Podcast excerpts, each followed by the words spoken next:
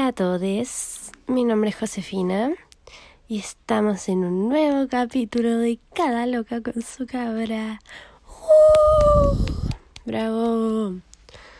Bueno, ha pasado tiempo, lo sé, eh, pero en ese tiempo que estuve ausente eh, me quería morir, así que claramente no tenía ánimos para grabar. Em, bueno, vengo saliendo de mi segunda internación y tengo demasiadas historias que contar. Así que aquí voy a contarlas todas. No mentira, hay algunas que lo que pasó. Bueno, mi unidad se llamaba Chaparro. Lo que pasó en Chaparro se queda en Chaparro. no, pero em, aprendí muchas cosas. Aprendí cómo detectar esquizofrenia. Em, no sé, eh, bueno, yo entré, no, no, entré por intento de suicidio. Eh, trigger warning, voy a hablar de suicidio. Em, entré por ideación suicida causada por las pastillas que estaba tomando, porque yo estaba en un hospital de día, en el que supuestamente te regulan luego de haber salido de una hospitalización cerrada. Cosa que no fue así conmigo. La doctora me subió y me bajó los medicamentos como quiso. Le dio lo mismo cuánto era la dosis máxima y pa, me da el triple de lo que era. Y yo como, señora, esto me está haciendo mal. Y ella como, me vale. Así que, eh, bueno, gracias a, la venlafaxina, que era el remedio que me tenía muy alto, eh, mm, se, me indujo, no sé si esa es la palabra, pero no importa, suena lindo, eh, me indujo el llevar a que mi mente pasara por pensamientos suicidas. Y era súper cuático porque yo veía mi vida como desde afuera, desde yo mirando afuera y yo decía, ¿por qué quiero matarme si mi vida está bien? ¿Cachai? Como que no, no tenía, no encontraba motivos para querer motar, motarme. Eh, más que como los típicos cuando uno está como súper mega, ay, súper mega depresivo, que es como, pucha, no sirvo para nada, como que estoy sobrando en este mundo. Ya, esos pensamientos estaban, pero no, no eran porque yo quisiera, era, era todo culpa de las pastillas. Así que, filo. Entré, iba a entrar en mi cumpleaños, pero yo como, por favor, déjenme mi cumpleaños libre. Y entré la otra semana. Entré hace como cuatro semanas. Bueno, entré primero a otra unidad que se llamaba... Ya, no, mentira, no voy a decir los nombres de las unidades porque después si alguien lo escucha me... No. bueno, era una unidad más cuática en la que estaban todos dopados 24/7 y yo estuve la mayoría del tiempo encerrada en mi pieza porque me daba miedo. Eh, no por prejuiciosa, sino porque yo sabía muchas historias de, de esa unidad y realmente la gente que estaba ahí me daba un poco de miedo. Eso sonó totalmente prejuicioso. bueno, eh, filo, después de un rato, como al otro día, porque estuve ahí porque no quedaban camas donde yo eh, supuestamente iba a ir, que es la, la unidad de corta estadía. Y em, me logré acercar a un tipo y era bien simpático, como que me, me mantuvo. Yo necesitaba realmente hablar con alguien. Llevaba un día entero sin hablar con alguien. Y yo hablo más que la chucha. así que necesitaba conversar. Así me, me senté con él. Eh, conversamos caleta él había estado como en cuarentena porque uno de sus compañeros había dado positivo, así que tuvo, tuvo que estar en cuarentena 10 días en una pieza solo, sin entretención de ningún tipo, sin tele, sin celular, sin no sé qué, sin nada. Mejor que se había leído todos los libros del mundo y que ya como en el cuarto día, sin hablar con nadie, porque más encima te dejan la comida cuando estás en cuarentena, te dejan la comida en el suelo y te tocan la puerta y se van para que tú lo recibas, como para que no haya contacto. Y es como de prisionero, eso encuentro yo, pero bueno. Em, justo había salido de su cuarentena, había dado negativo, así que eh, todo bien. Em, pero me dijo que fue horrible, que ojalá nunca me pasara. Y yo como, eh, sí, concuerdo. Em, y cosas así. Y con más gente que hablé, era muy gracioso porque hablé con esas personas y yo no sabía sus historias. Y yo hablaba muy piola. Y después cuando me cambiaron de unidad me decían, ¿por qué habláis con ese tipo? Y yo como, eh, no sé, era tela. Me decían, ese weón mató a, su, a toda su familia, no sé qué. yo, ah, ¿qué? Pero bueno, cosas así me pasaron, pero había que sobrevivir de alguna manera. Em, y ya pues, el otro día me cambiaron de, em, de unidad. Y bueno, todo es muy distinto porque los que están ahí están la gran mayoría, creo que yo era la única que no estaba por intento de suicidio, eh, estaba ahí por intento de suicidio. Em, lo, que, lo, lo que hacía que hablábamos antes con la Connie, la chica que también estaba en este podcast, em, todos pudiéramos entender qué pasaba en la mente del otro, más o menos. Como, no sé, el querer suicidarte eh, es algo que mucha gente no entiende, no, ni nunca va a entender. Pero cuando uno lo ha pensado o lo ha intentado, es muy distinto porque se te abre... No es como, wow, qué bueno que pienses eso, pero mm, lo genial, creo yo, de estar ahí es que puedes hablar con gente que ha pasado por cosas muy similares a las tuyas y te entienden, realmente te entienden, porque una persona externa no te va a entender qué es estar tan triste y tan dañado como para querer dejar de existir.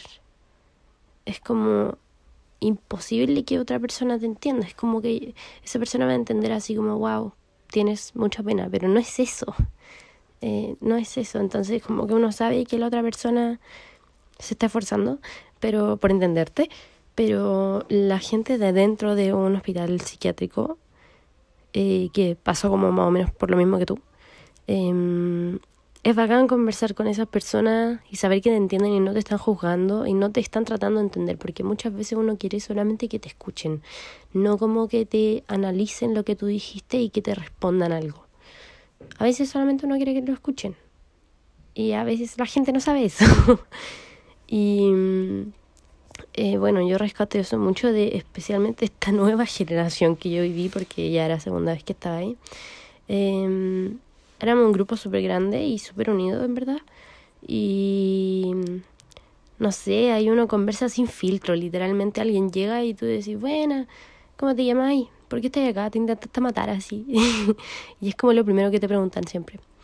Y mm, eh, no sé, yo quedé muy feliz de mi estadía, eh, como que, bueno, yo ya había estado una vez, lo vuelvo a repetir, y esta vez sentí como, se sentía tan distinto como el apoyo que sentí de parte de todos, todos, ya sean los pacientes o los TENS o los enfermeros o qué, sé yo hasta los gatos que habían ahí, porque yo le había comido a todos los gatos y los gatos me amaban. Em, lo sentí como tan bueno que sentí que me ayudó a, como a, a, sanarme, mejorarme mucho más rápido. Y creo que las amistades que hice ahí fueron muy importantes, dado que, bueno, eh, no sé, creo que cualquiera, cualquier persona que escuche esto, si alguna vez tiene algún amigo que pase por algo así, como que lo vayan a internar o esté pasando por ideas suicida o cosas así, eh, nunca es malo ofrecer ayuda. Y lo que es malo es dejar completamente de lado a tu amigo porque tú crees que le hace bien eso me pasó a escuchar muchas historias de eso, incluyendo como historias mías, de gente que cree que sabe lo que es mejor para ti. Y yo entiendo que debe ser difícil ser amigo de una persona o pareja o lo que sea, de una persona que realmente no quiere vivir. Pero se supone que los amigos y las parejas y bla, bla, bla, están en las buenas y en las malas. Y en las peores. y estas situaciones son como, yo creo, como de vida, literalmente de vida o muerte. Entonces cuando gente te abandona en esos momentos, es como realmente te das cuenta de quién es esa persona de verdad. Y mm, bueno, muchos ahí estábamos como, no sé, ya no tengo amigos porque me intenté suicidar o porque quería matarme o lo que sea. Y yo encuentro que eso está súper mal, porque debería ser al revés, como, no sé, más gente preocupada por ti, como, no sé, espero que se entienda. Em, pero bueno, estoy hablando desde, una, desde un punto súper personal. Em, porque obviamente ayudaría mucho en la sanación y como mejoría de alguien si tienes a alguien externo que no entiende nada apoyándote. Y claro, no es tampoco es como, wow, estoy pidiendo así como ya que yo digo me quiero matar y que la otra persona te diga, ya, mátate. No, no es eso. Es como saber que uno no entiende lo que está pensando tu amigo, pareja, lo que sea, pero aún así ofrecerle tu apoyo, ofrecerle como tu compañía y, y existir para, o sea, no solo para ayudarlo, pero si, si se supone que hay una conexión muy grande de amistad y no sé, y todo eso, o de romántica, lo que sea, debiese ser igual en los momentos feos. Porque no todo es lindo en la vida. Y a veces hay momentos feos y más si tu pareja tiene algún tipo de trastorno, está, aunque se esté o no tratando, ojalá se esté tratando, em, uno tiene que apoyar porque realmente hablo desde muy de mi parte. Es muy duro cuando gente que tú crees que están ahí en las buenas y en las malas, desaparecen. Y uno está literalmente, eh, podría haber muerto, se podría haber matado, y tú sientes que esa persona le dio lo mismo. O que esas personas, como hablando de otras historias que escuché, que esas personas realmente te digan así como, no, yo encuentro que te va a ser mejor si te dejo sola, solo, sole, eh, ¿Por qué la gente cree que sabe que es mejor para uno no? Como eso, eso es lo que me da rabia. Pero bueno, luego de mi eh, desahogo de rabia, em, quiero contar que em, eh, no tengo nada que contar. no, pero es, bueno, volviendo al tema, es súper importante tener una red de apoyo. Y yo logré eso dentro, dentro de, del psiquiátrico, porque afuera no lo tenía. Porque tengo como, por decir entre comillas, personas sueltas que no se conocen apoyándome. Y uno quisiera tener, wow, un grupo de amigos que te apoye, que te llamen, que te vayan a, no sé, dejar regalos, que te, den una carta, que cualquier cosa. Pero cuando uno no, no recibe nada, absolutamente nada, hasta que uno sale y ya esté bien, cuando ya pasaste por todo lo feo y recién aparecen cuando ya, ya bien, eso es penca. Y eso no se olvida. Así que no lo recomiendo. Em, y bueno. Em, no sé cuál es el tema de hoy. Solo quería descargarme.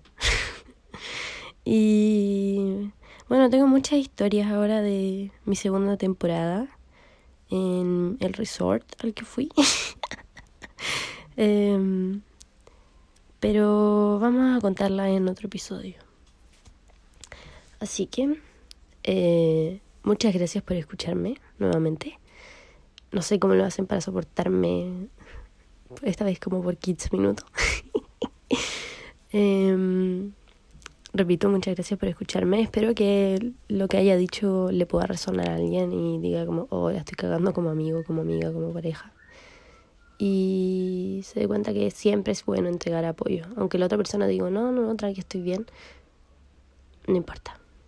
Siempre ofrecer el apoyo y, y decir, estoy aquí, cualquier cosa.